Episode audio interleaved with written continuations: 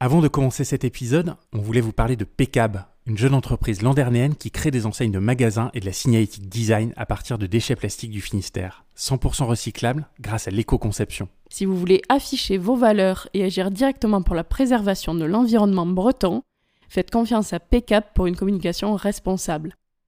Contactez Yann Normand sur LinkedIn et Instagram, sur son site pcap.bzh ou par mail à pcapstudio.gmail.com. Et maintenant, on vous laisse faire connaissance avec notre invité du jour.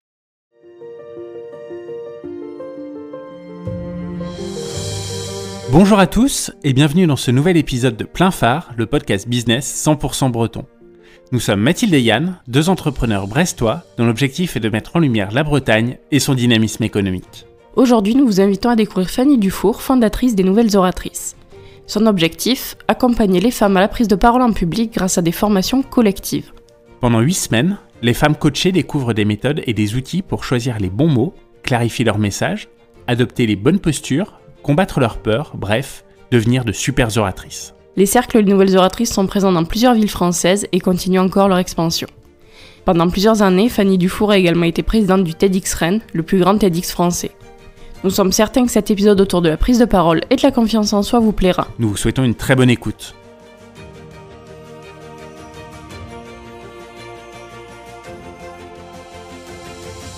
Bonjour Fanny, merci de nous recevoir ici euh, à Rennes au collectif Tactique. Est-ce que tu peux commencer par te présenter à nos auditeurs et présenter les nouvelles oratrices? Oui, euh, merci beaucoup à vous.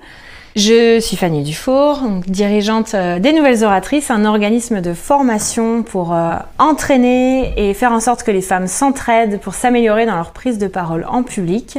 J'ai 38 ans, je suis rennaise de cœur, originaire du Jura. Voilà. Et c'est déjà une bonne présentation. déjà une bonne présentation. Pour compléter un petit peu ta présentation, est-ce que tu peux nous dire quand est-ce que tu as créé les nouvelles oratrices?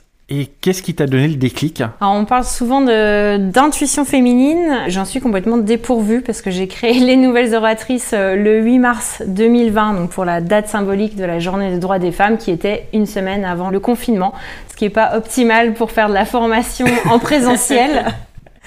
Donc voilà, bon, c'est loupé. Euh, donc ça fait un, un peu plus euh, d'un an euh, aujourd'hui. Qui m'a vraiment donné envie de proposer ce concept de formation aux femmes, c'est je viens du monde de l'événementiel et j'avais du mal à trouver des femmes qui acceptaient de prendre la parole en public, de monter sur scène. Je me suis aussi bah, rendu compte, forcé de constater que on est moins visible dans les médias, qu'on va être euh, moins visible dans les livres d'histoire, euh, qu'on est euh, d'une façon globale moins visible. Et c'est un vrai cercle vicieux. Bah parce que si on n'est jamais, nous, en tant que femmes, en train de prendre la parole, on se sent pas légitime, on pense que c'est pas la norme. Et quand on vient nous demander de faire, eh ben on refuse. Les nouvelles oratrices fonctionnent en cercle. Est-ce que tu peux nous en dire plus sur ce fonctionnement? Oui, alors euh, c'est euh, une valeur qui me tient beaucoup à cœur, puisque quand on aborde l'aspect formation, on a souvent plutôt un sachant ou une sachante, en l'occurrence une formatrice, et euh, des participantes, des femmes formées. Et là, pour moi, la notion de cercle met tout le monde au même niveau. Ça veut dire que, certes, quelqu'un, une formatrice, une comédienne, une coach va pouvoir apporter toute son expertise, mais elle va être au même niveau que les formés qui vont, elles, euh, échanger, s'entraider. Et c'est vraiment ça qui me tenait à cœur. Et euh, la formatrice va autant apprendre des autres et les unes vont autant apprendre des autres. Et ça fait vraiment aussi un, effet miroir qui est important dans les formations. Justement, dans ces formations, est-ce que tu pourrais nous dire quelles sont les thématiques qui sont euh, abordées et peut-être nous donner quelques exemples? On aborde les trois piliers qui sont importants dans une prise de parole en public, à la fois le fond, donc là, c'est euh, comment euh, faire un storytelling, comment euh, argumenter, débattre, comment préparer un, par exemple un pitch quand on va faire un entretien d'embauche et qu'on doit se présenter en, quelques minutes. On va aborder la forme, la gestion du stress, les émotions, le corps, notamment le corps féminin qui est beaucoup plus regardé et détaillé et scruté que le corps masculin. Et dans nos formations, on a parfois des femmes qui euh, ben, ont le corps qui ont changé après une grossesse, euh, après euh, un, accident de la vie, une maladie. Et, et ça aussi, parfois, ça, ça, produit des difficultés à oser prendre la parole, à oser se montrer parce qu'on s'accepte plus comme on est. On a du mal avec son image de soi. Et le troisième pilier, c'est vraiment la légitimité. Et se sentir suffisamment à l'aise et, botter les fesses à notre syndrome de l'imposteur, si je veux dire ça comme ça, qui nous freine et qui nous autocensure. Euh, je dis pas que les hommes n'ont pas de syndrome de l'imposteur, mais euh, entre femmes, on, est moins invité à prendre la parole euh, quand même depuis l'enfance globalement. Effectivement, ça se remarque puisque dans notre podcast, on essaye d'être complètement mixte, d'avoir autant d'invités femmes que d'invités hommes. Et les hommes acceptent très facilement les podcasts et euh, on a plusieurs femmes qui euh, nous ont exactement, comme tu le disais à l'instant, dit bah non, moi je suis pas forcément hyper légitime pour parler de ça, alors que c'est euh, la dirigeante d'entreprise ou la responsable communication. Interroger plutôt tel homme qui lui saura mieux vous répondre que moi. En quelques mots, qu'est-ce que les nouvelles oratrices apportent comme bénéfice aux participantes? Je dirais que les, les participantes, quand elles rentrent, elles ont une problématique d'éloquence. Elles viennent, euh, soit ce sont des personnes qui vont euh, rechercher un emploi. Elles ont envie de monter en compétences euh, et en assurance sur euh, bah, leur prise de parole, la capacité à, à improviser, à, à, débattre. Je vais avoir des femmes qui sont en entreprise, qui là ont envie de prendre le lead en réunion, qui ont peut-être parfois des prises de parole face caméra, en visio. Et le troisième public qui vient, ce sont des femmes qui sont indépendantes et là, elles doivent euh, se vendre. Et là aussi, c'est compliqué. Donc, elles viennent avec ces problématiques et elles en ressortent avec euh, de la sororité, donc euh, la solidarité entre femmes, hein, la, fraternité, mais mise au féminin. elles en ressortent avec une prise de, de conscience que bah, elles sont pas toutes seules, qu'en fait on, on, a tous peur de prendre la parole en public, on a toutes pas très envie de se montrer. Et donc elles ont des outils mais elles ont surtout euh, cette sensation d'avoir partagé un moment euh, avec d'autres femmes. Tu le disais, les, cercles, les nouvelles oratrices sont adressés uniquement aux femmes. Pourquoi avoir euh, choisi ce parti pris? Alors, on, forme aussi en mixité et on forme aussi en, individuel. Oui, on parlera tout à l'heure de Mind the Gap. Bien sûr.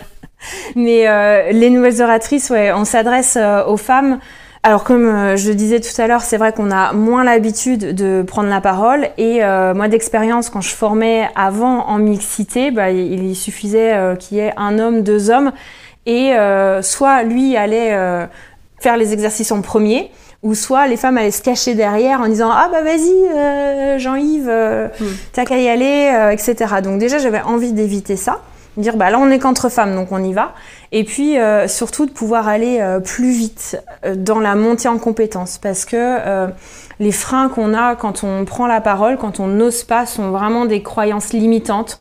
On se croit nul.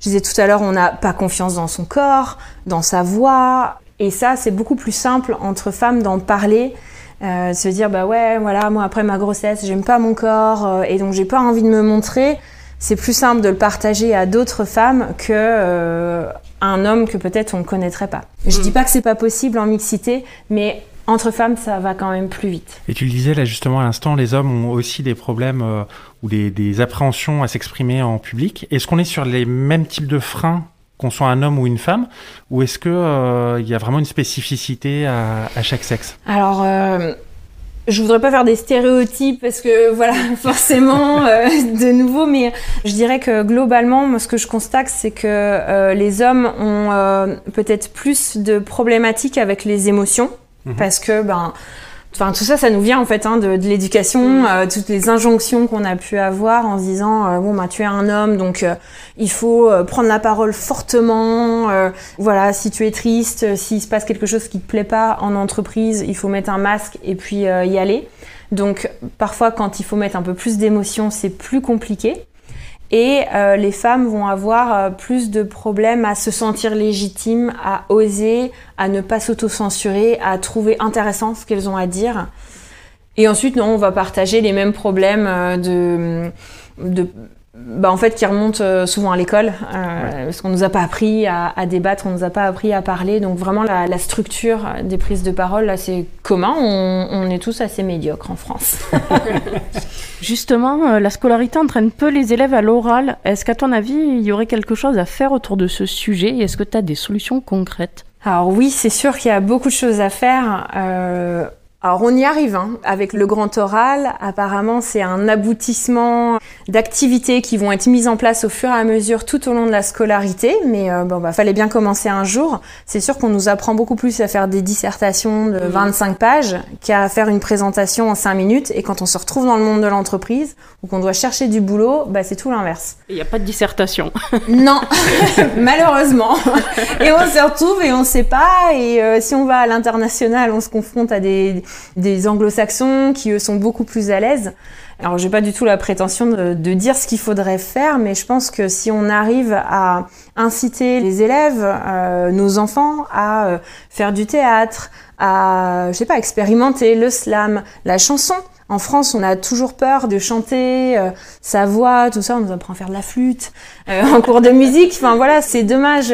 si on se disait, bah allez, on a la voix qu'on a, on y va. Je pense qu'on se mettrait moins de freins parce que c'est de nouveau c'est vraiment nos croyances limitantes personnelles qui font qu'on va pas oser. Hmm. Donc plus on peut s'en débarrasser au plus jeune âge, qu'on évite de lever la main, d'attendre, euh, d'aller au tableau et de peut-être euh, se faire réprimander par euh, notre professeur. Et peut-être plus les professeurs aussi, les enseignants seront formés à, la prise de parole hmm. de façon dynamique et plus ensemble la société grandira là-dedans. Là, tu parlais de l'appréhension à prendre la parole.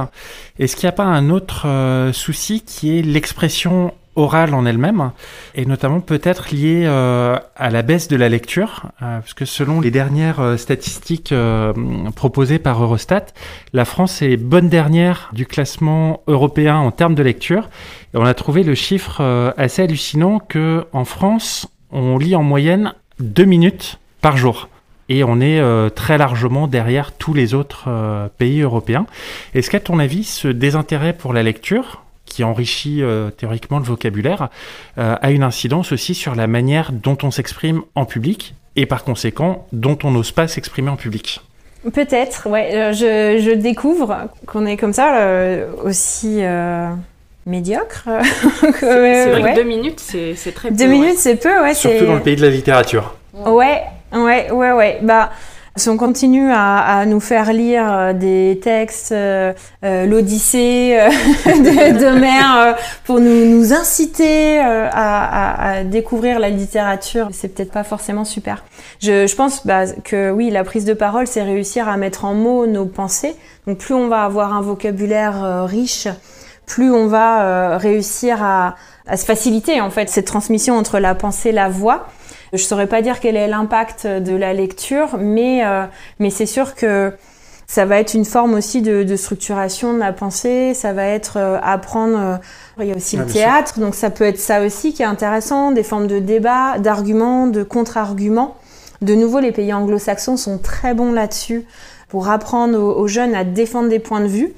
En France, on est encore assez c'est général, mais on est encore assez à bon, euh, l'enfant, euh, ok, tu dis ton point de vue, mais ça reste quand même euh, un point de vue d'enfant, donc on ne t'apprend pas à débattre, à écouter aussi beaucoup. Parce que quand on prend la parole, c'est aussi pour échanger et dialoguer. Pour revenir aux nouvelles oratrices, si une de nos auditrices a envie de s'inscrire dans un cercle, est-ce que tu peux nous dire quel est le procédé? Alors elle tape www.lesnouvellesoratrices.com et elle tombe sur notre fabuleux site internet. On est euh, basé à Rennes, à Brest, à Quimper, à Redon maintenant, à Vitré, à Nantes et à Paris et euh, peut-être bientôt euh, ailleurs. Donc dans ces différentes villes que j'ai énumérées, on a des cercles qui sont ouverts donc au grand public, donc à toute femme euh, qui souhaite venir euh, via euh, son propre financement ou via le CPF ou via l'aide de son entreprise ou également parfois via l'aide de Pôle emploi. Elle vient s'inscrire à un cercle sur des dates déterminées, donc sont 8 sessions de 2 heures ou 4 sessions de 4 heures sur donc plusieurs semaines à chaque fois. Et euh, sinon, bah, si elle souhaite euh, s'inscrire euh, via son entreprise, elle peut prendre contact avec nous. Et là, on organise un cercle dans son entreprise qui peut être de nouveau là entre femmes ou alors en mixité selon les préférences de l'entreprise. En préambule de la discussion, tu as dit que tu avais lancé juste au moment du Covid. Euh, est-ce que tu peux nous expliquer comment ça s'est passé, cette euh, période-là? Parce que j'imagine que faire fonctionner les cercles à distance, ça n'a pas dû être évident. Quelle astuce vous avez trouvé pour, euh, pour pouvoir continuer? Alors c'est vrai que... voilà, comme tout le monde, on avait OK, bon, qu'est-ce qui se passe? On avait prévu un premier cercle, puis un lancement officielle et, euh, et finalement ça s'est pas du tout fait comme ça mais moi à la base euh, j'avais prévu ça pour euh, développer les nouvelles oratrices à Rennes comme je suis implantée depuis plusieurs années à Rennes. Se dire bah, ça fonctionnera deux ans, trois ans, quatre ans et puis on verra après pour peut-être développer ça dans d'autres villes. Et finalement grâce au Covid j'ai pu proposer des ateliers en visio auprès de, femmes dans des associations comme Femmes de Bretagne, euh, Bouge ta boîte. Ça m'a fait rencontrer euh, d'autres femmes, à la fois des formatrices, à la fois des futures clientes qui m'ont dit Ah, mais moi je suis à Nantes, ah, mais moi je suis à Brest.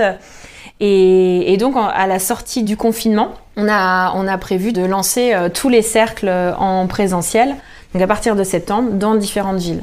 En fait, ça a été un, levier et on n'a pas maintenu la visio parce que bah, il se passe des choses en physique qu'on peut pas reproduire en, visio. Donc on a préféré euh, suspendre euh, parfois pendant des reconfinements. Un ou deux cercles quand même ont été faits en visio parce que bah, il fallait juste terminer euh, deux heures, quatre heures sur les 16 heures de formation. Mhm. mais, mais sinon on privilégie vraiment le, le présentiel. Tu nous le disais tout à l'heure, vous organisez également des cercles en entreprise. Quelle est la différence avec un cercle de ville? Alors la différence, ça va être sur euh, parfois certains contenus. On va pouvoir euh, adapter un peu plus si, euh, par exemple, l'entreprise a besoin de vraiment se développer sur des films ou sur de la, de la visio, par exemple, enfin de la production d'images. Alors à ce moment-là, on va trouver des nouveaux exercices, mais on va toujours rester pour traiter le fond, la forme et la légitimité. Ce qui va pouvoir varier, c'est l'organisation. Plutôt que de faire 8 euh, sessions de 2 heures euh, sur 8 semaines, parfois c'est un peu compliqué. Donc on va faire 4 euh, après-midi ou 2 journées espacées de plusieurs semaines. Mais sinon, globalement, ça va être vraiment le même fonctionnement. Tu nous disais tout à l'heure qu'il y avait plusieurs types de formatrices qui intervenaient. Comment est-ce que vous les identifiez Comment est-ce que vous les recrutez Et comment est-ce que vous les convainquez de venir euh, vous accompagner dans les nouvelles oratrices? Alors c'est vrai que j'ai à la fois des comédiennes euh, metteuses en scène, donc qui sont euh, à leur compte ou dans des compagnies ou qui sont intermittentes du spectacle. Et j'ai des coachs en prise de parole en public qui sont, elles, indépendantes et qui travaillent bah, pour elles-mêmes et parfois pour moi. Donc ça, ce sont les deux principaux euh, types de, personnes. Et euh, bah là, pour l'instant, c'est du réseau de connaissances, de personnes avec qui j'avais l'habitude de travailler ou avec qui on s'est rencontrés. Et euh, c'est vrai que j'ai régulièrement des demandes de formatrices à travers la France qui me demandent. Donc aujourd'hui, je ne peux pas encore répondre parce qu'il faudrait pouvoir commercialiser euh, à Marseille, euh, à Lille, etc. Donc euh, ça fait qu'un an et demi. Je, ne peux pas tout faire. J'ai des gros bras, mais mais voilà, l'idée pour moi, c'est de trouver des personnes à terme qui soient alignées avec les valeurs de de faire des choses sérieusement, mais quand même avec beaucoup de plaisir. Et comme je disais, qui soient pas dans du sachant, mais qui soient dans du partage, de l'animation et qui aient envie de, faire grandir les, femmes avec qui elles sont. Et justement, ton but, c'est de te développer ailleurs en France ou est-ce que c'est vraiment de rester centré sur la Bretagne, quitte à agrandir éventuellement euh, les points de contact? Euh, bah, les deux. euh, D'avoir un fort ancrage en Bretagne et de, incluant Nantes. Je sais pas si ça fonctionne dans la Bretagne. On est tolérant. ok. Attention, je crois que des gens vont arrêter le podcast à partir de ce moment-là. Pardon. non, non, je plaisante. Ouais, l'idée c'est de, de, pouvoir avoir un, un maillage du territoire parce que alors certes, je suis présente à Paris, mais euh, très peu. C'est pour dire qu'on prend la place aussi, puis ça fait bien de dire euh, Redon Paris, voilà, Vitré Paris. Mais euh, l'idée, c'est aussi de, à Paris, elle, toute personne peut avoir accès facilement à plein de choses, plein de formations. C'est peut-être moins le cas à Quimper, c'est peut-être moins le cas à Vitré. Donc l'idée, c'est de pouvoir avoir un maillage du territoire en Bretagne Et puis bah, l'idée, ça va être de pouvoir euh, essaimer autre part via euh, des principes de licence de marque pour que d'autres euh, femmes puissent s'emparer de, de la formation, du concept et le faire dans leur propre ville. Est-ce que tu as trois conseils à donner aux femmes pour prendre la parole en public? Alors oui le... Euh, alors, le premier conseil, ce serait, ce que j'aime bien dire, c'est boobs out. C'est-à-dire euh, sortir la poitrine. Lorsqu'on prend la parole, ça mécaniquement, ça abaisse les épaules. Ça fait qu'on est euh, plus détendu, la voix sort mieux, et puis euh, c'est fou le, le potentiel que peut avoir le corps sur l'esprit. Et donc, si on se redresse, qu'on voilà, qu'on se met en avant, alors on va se sentir euh, plus légitime et euh, souvent euh, plus confiante. C'est ce qu'on appelle une posture de puissance, non? C'est ça, tout à fait. Ouais, ouais, ouais. Effectivement, on se sent plus puissante. Pour continuer sur le corps, j'ai souvent la question qu'est-ce que je fais de mes mains Elles sont malheureusement rattachées au bout de mes bras, qui sont malheureusement au bout de mes épaules. Qu'est-ce que j'en fais? Donc là, euh, moi, ce que je conseille toujours, c'est de les utiliser, ces mains. C'est dommage de les cacher et euh, de faire en sorte que ce soit comme un marqueur qui viendrait surligner les mots importants qu'on a à dire euh, dans notre discours. Et puis le troisième conseil, ce serait d'utiliser les silences. Ça aussi, ça peut permettre d'enlever plein de mots du coup, alors, donc, euh, qu'on fait pour combler tous ces silences. Un quatrième aussi pour la route, c'est euh, de se faire euh, l'effet miroir hein. quand on se dit euh, je me sens nulle, euh, je pense que ce que j'ai à dire c'est pas très intéressant. J'aime beaucoup dire euh, aux femmes est-ce que tu dirais ça à ta sœur, est-ce que tu dirais ça à ta fille, est-ce que tu dirais ça à ta meilleure amie? Non, bah ne te le dis pas à toi alors Mm. parce que c'est que des croyances et euh, bah, ne t'inflige pas toutes ces injonctions que tu n'infligerais pas aux autres personnes. Mm. Chacun a des choses intéressantes à dire. Tout à fait. Pour le bac 2021, vous avez proposé un marrainage pour que les lycéennes réussissent à passer leur grand oral du bac, donc qui était une nouvelle épreuve euh, à l'époque. Est-ce que tu peux nous raconter comment l'idée t'est venue et comment ça s'est passé? Moi, dans mon ancrage en tant que dirigeante, ça me paraît important de pouvoir avoir des actions euh, solidaires et euh, de me dire, bah, voilà, je peux avoir des clients qui me payent, euh, tant mieux. Qu'est-ce que je peux faire en échange contre des personnes qui ne pourraient pas, enfin pour des personnes qui ne pourraient pas euh, financer ou accéder euh, à mes services? On devait avoir des actions euh, dans des collèges et euh, ben voilà, faute euh, Covid, ça n'a pas pu se faire. Donc je me suis dit, bah, qu'est-ce qui peut être fait euh, sans qu'on ait cette brimade de, du confinement, du reconfinement? Donc j'ai proposé, un peu sur un coup de tête, de dire, bah, on n'a qu'à proposer quelque chose euh, aux lycéennes. On propose euh, des moments, euh, une heure en visio, deux heures en visio, peu importe, ça pourra les aider un peu. Donc j'avais lancé sur LinkedIn l'idée et euh, je pensais avoir euh, 20, 30 euh, coachs qui répondraient et j'en ai eu euh, 90 qui sont euh, manifestés à travers toute la France. C'était des personnes qui étaient coachs, c'était des personnes qui étaient euh, directrices par exemple de la communication dans des entreprises euh, ou journalistes. Et donc on a eu à peu près 200 euh, jeunes filles qui ont été accompagnées par ces femmes donc en individuel pendant une heure. Génial. Et quels ont été les retours des lycéennes? Est-ce qu'elles ont réussi leur grand oral Oui, pour la plupart. en tout cas, celles qui après avec qui on a on a gardé contact. Euh, ouais, ouais, ouais. C'était marrant ce qu'elles ont euh, ressorti. C'était pas en une heure, en deux heures qu'on allait les aider à devenir de grandes oratrices, mais en fait, ce qu'elles ont apprécié et ce qui était le but de la manœuvre, c'est de dire tiens, j'ai quelqu'un que je connais pas, qui est une autre femme et euh, qui va m'aider, qui va me m'empouvoirer. C'est vraiment moche comme nom, mais euh, voilà, qui qui me dit bah écoute, je viens de t'écouter et voilà tes points positifs. Voilà, c'est super ton projet, euh, etc. Et c'était vraiment du, du renforcement positif. Et moi, je suis assez bisounours, donc je crois beaucoup euh, à ça. Et ça a apporté euh, beaucoup de retours. Même une nous a dit, ah, je me suis pas du tout ennuyée par rapport à mes profs, etc. Donc on s'est dit, bon, bah, c'est bien. Est-ce que c'est un format que vous comptez relancer en, en 2022 ou, ou plus tard? On aimerait bien. Après, ça demande beaucoup d'énergie. J'imagine. Mais euh, peut-être en visio ou peut-être euh, proposer euh, à ces différentes euh, coachs qui s'étaient manifestés d'organiser ça en présentiel dans leurs différentes villes. ouais. Est-ce que ça a permis de faire davantage connaître les nouvelles oratrices? Oui, clairement, et c'est pas anodin aussi hein, quand on fait des, actions solidaires, on a eu une bonne couverture euh, médiatique mhm. de cet événement, donc voilà, ça a retombé et, euh, et, moi il y a de plus en plus de femmes, de mères qui me disent euh, est-ce que tu peux faire des choses pour ma fille qui est au collège, ma fille qui est au lycée? Je ne réponds pas aujourd'hui à ça. Il y a plein d'associations qui peuvent le faire aussi et peut-être qu'un jour on, on pourra y répondre. Les nouvelles oratrices interviennent également pour les détenus de la prison de Rennes. Quel est votre rôle et comment est-ce que vous les accompagnez de manière euh, factuelle?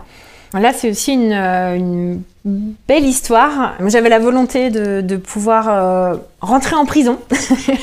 pas en commettant, de pouvoir en sortir aussi. Donc, je me suis dit, bah, ça aussi, c'est important. J'ai envie de me confronter.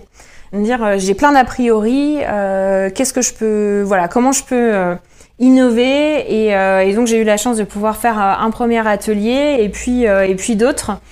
Donc ce qu'on a fait, c'est former un groupe. Elles étaient sept détenues pendant une après-midi à la prise de parole en public. J'avais fait d'autres ateliers avant pour présenter une association dans laquelle j'étais impliquée qui organise des événements TEDx à Rennes en amont. Et puis on a accompagné aussi euh, une mineure incarcérée, là avec une comédienne dans des ateliers plus euh, de détente. On avait tout un programme qui était prévu euh, pour vraiment dérouler notre formation de nouveau auprès de ce groupe de détenus. Donc les 16 heures et bah pareil à cause du Covid on n'a pas pu aboutir donc j'espère qu'on va pouvoir retourner rapidement. Vous intervenez également auprès de jeunes femmes éloignées de l'emploi avec WeCare. En quoi ça consiste?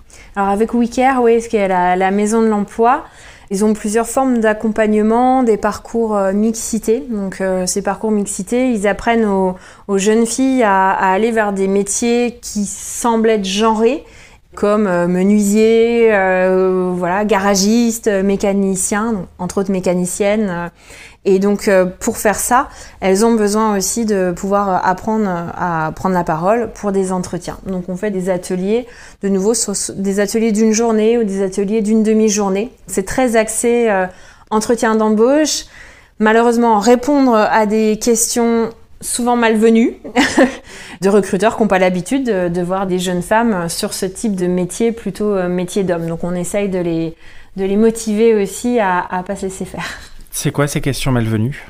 Alors ça peut être, euh, ben c'est un métier d'homme, est-ce que tu vas avoir la force? Ça peut être, euh, ah ben je vois que tu as déjà euh, un enfant, parce que ça peut être des jeunes femmes qui ont déjà des, enfants, ben, est-ce que c'est vraiment compatible, etc. ce, type de questions qui n'ont rien à voir avec, euh, avec le fait qu'on soit une femme, parce que sauf si on utilise euh, son pénis pour euh, réparer une voiture par exemple, ce qui n'est pas le cas, on peut tout à fait être garagiste, mécanicienne, tout ce qu'on veut, voilà. Petit retour en arrière, tu nous en parlais tout à l'heure. En 2014, tu es devenu bénévole pour TEDx Rennes avant d'en prendre la présidence de 2017 à 2020. Pourquoi avoir choisi de rejoindre TEDx Rennes et qu'est-ce que tu faisais là-bas? Euh, alors je connaissais moi les vidéos euh, sur internet.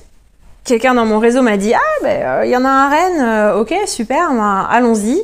Et j'ai été bluffée par à la fois les intervenants. Il y avait à cette époque, enfin sur cette édition, Nolwenn Fèvre des petits doudous. Il y avait Nicolas Huchet de Bionico. Enfin donc des, vraiment des projets porteurs de sens. Et puis j'ai été bluffée par l'association l'énergie qu'il y avait dans tous ces bénévoles qui était, euh, je pense, une cinquantaine à, ce moment-là. Donc, euh, je crois que c'était en avril 2014. Donc, en septembre 2014, euh, je suis allée à l'AG. Je me suis dit, bah, j'aimerais bien vous aider.